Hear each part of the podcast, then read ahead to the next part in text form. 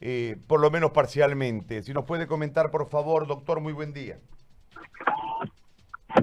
Sí, buen día. Hola, doctor. Le, preguntábamos sobre eh, el, hospital y la situación que está viviendo el hospital. Entiendo que ha habido un problema con cuatro profesionales por un tema... 42. Por 42 profesionales, perdón, con un tema de económico. Entiendo que se ha subsanado la cuestión, por lo menos parcialmente, pero lógicamente hay una situación de extrema necesidad en este momento en medio de la emergencia. Si nos puede comentar sobre la situación del hospital en este instante, del Hospital de Niños. Sí, este, eh, gracias por la entrevista. Primero, bueno, este, esta situación viene atravesando ya desde, el tiempo de la del dengue, ¿no? De la epidemia del dengue. Eh, se realizaron contratos a nivel ministerial durante tres meses esto eh, este personal estuvo trabajando y, bueno, pasó el tema del dengue, se quedó un adeudo que hasta, hasta la fecha todavía no se ha subsanado ese adeudo del tema del dengue, pero este, nos cayó la pandemia, ¿no?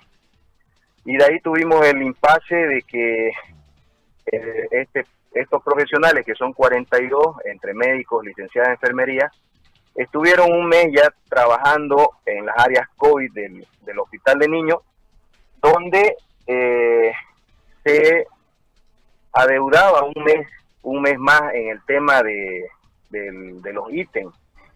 Y ante la molestia del personal, ante la falta de pago, eh, bueno, ellos tenían una postura de que si no se les cancelaba por lo menos el, el mes que se adeudaba de, del tema COVID, nos iban a abandonar, ¿no? Eran 42 profesionales y a Dios gracias, ayer este, con gestiones de la licenciada Laida Montero, que fue la única que, me contestaba las, las, llamadas telefónicas, a mediodía se, se, hace efectivo el pago a estos profesionales, entonces ellos retornaron a su, a su fuente laboral, ¿no? Esa es la situación actual, hemos, hemos vuelto a la normalidad en el área de, terapia intensiva de COVID y de cuidado intermedio de COVID para poder seguir atendiendo a los niños ¿no? dentro de nuestra institución. Por ahora, como le menciono, se ha subsanado el, el mes que se le daba al tema de, COVID. Ahora, yo le, le pregunto algo.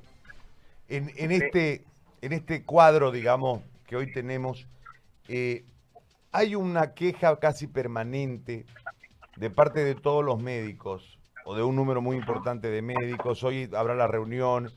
Eh, la situación ya es desesperante. Eh, no ha habido una atención. Me parece que el enfoque de los recursos no ha sido. No, no, ha habido un orden de prioridades correcto en el manejo de todo esto.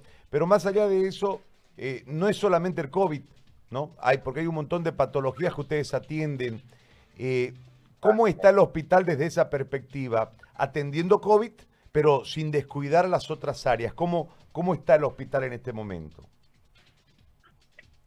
Bueno, seguimos, seguimos atendiendo las diversas patologías. Eh, el hospital presentó un plan de contingencia donde existe un micro hospital, si se podría llamar, en el sector de atrás, donde es todo lo que viene a ser zona roja o pacientes con, con COVID, ¿no?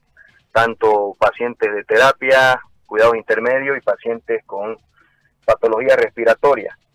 En las otras áreas, obviamente, en el inicio se, se la planteó como áreas blancas, tenían también el tema de medidas de bioseguridad, pero la clínica en la parte pediátrica es totalmente distinta.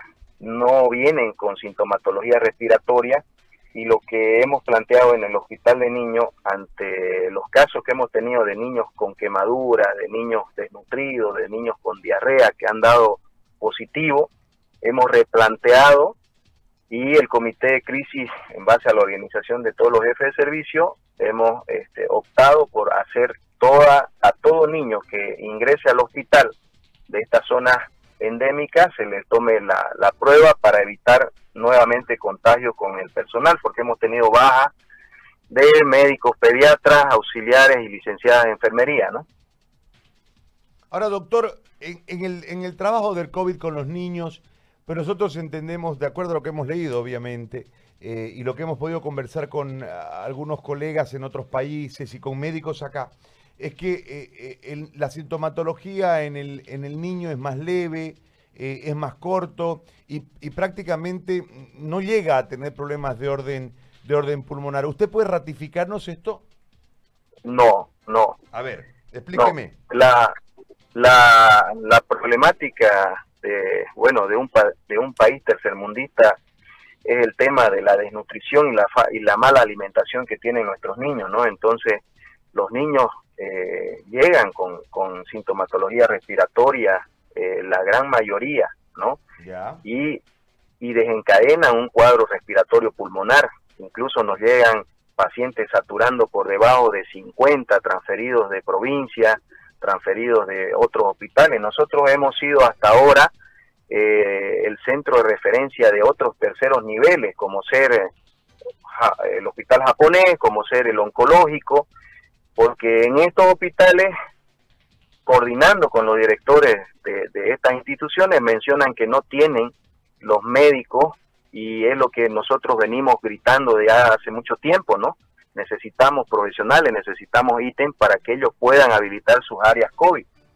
Si a nosotros nos toman como único centro de referencia y, no es así al 100%, vamos a estar todo el tiempo saturados sin poder atender la demanda de la zona que nos corresponde como hospital de referencia, ¿no? Ahora, eh, doctor, en, en, ese, en ese marco ustedes en este momento entiendo que no tienen un, déficit de personal, pero conforme vaya creciendo esta situación, habida cuenta de este problema que es social, que es estructural, que es el tema de la desnutrición, este, va a llegar un momento donde no van a tener cómo atender, ¿no? Exacto, y esa es la demanda que nosotros hemos pedido a, la gobernación, al ministerio. para darle un ejemplo, este, yo tengo una baja de un pediatra, ¿ya? Eh, no tengo un ítem o no tengo un profesional para suplirlo a ese pediatra porque también existe la resolución ministerial que personas mayores de edad se hacen beneficiarios o acreedores al tema de, irse con, con, el, con baja y con goce de haberes, ¿no? Que son pediatras mayores de 65 o 68 años. ¿Qué es lo que, qué es lo que me toca hacer como, como hospital? Hablar con otro pediatra de la misma zona de emergencia y decirle que, bueno, que le voy a, que por favor me cubra ese turno, pero que le voy a dar a cuenta de vacaciones. ¿Me entiende? Entonces, nosotros solo estamos asumiendo esta problemática cuando debería ser el Ministerio de Salud quien nos dote de más personal, ¿no? Que nos dote de más ítems profesionales. Hay un montón de profesionales, Gary, que están en las afueras, en, los, en clínicas privadas trabajando, pero que no pueden trabajar o en otras instituciones que también públicas que no pueden trabajar por el tema de la doble percepción, ¿no? Eh, aparte yo tengo problemas de falta de especialistas en distintas áreas, como ser, no tengo hematólogo para manejar los pacientes hemofílicos, no tengo un nefrólogo pediatra para manejar pacientes renales y aquí hacemos hemodiálisis, hacemos diálisis peritoneal y esa área está a cargo de una pediatra, ¿no? La doctora Gareca, que se pone obviamente el servicio a las espaldas, ¿no? Haciendo esa carga cuando debería ser el ministerio que nos provea de esos de esos profesionales que le, que nos den los ítems que hemos solicitado con reiteradas cartas y los representantes de esa de esos ministerios de esos programas a nivel nacional no hacen nada yo me puedo cansar de enviarle un montón de cartas cinco o seis reiteraciones discúlpeme, creo que lo leen y lo, y lo archivan, ¿no? Esa es la, esa es la, la molestia de, parte del sector salud. No hay una coordinación, no hay una respuesta, no hay un apoyo de parte del ministerio o de parte de la gobernación que haga las gestiones y presione obviamente al ministerio, porque es tuición de la gobernación el tema de terceros niveles, ¿no? Y ellos tienen conocimiento de que nos falta profesionales en esas áreas pero no, no entiendo cuál es la situación de no pedir Eh, no soy político, nunca me ha gustado la política, he sido muy crítico y también he aplaudido las, las cosas buenas de este, de este gobierno, pero yo creo que debemos dejar de lado el color político y ponernos en la campaña porque esto es un tema de salud, ¿no? Se pueden estar muriendo nuestros profesionales. Tengo colegas del hospital japonés que con el dolor en el corazón están en terapia intensiva, me han formado, ¿no? Y, y prácticamente el sector salud se, se siente abandonado por las autoridades, ¿no? Bueno, le agradezco, doctor Ferrufino, muy amable por este contacto. Gracias. No, gracias a ustedes.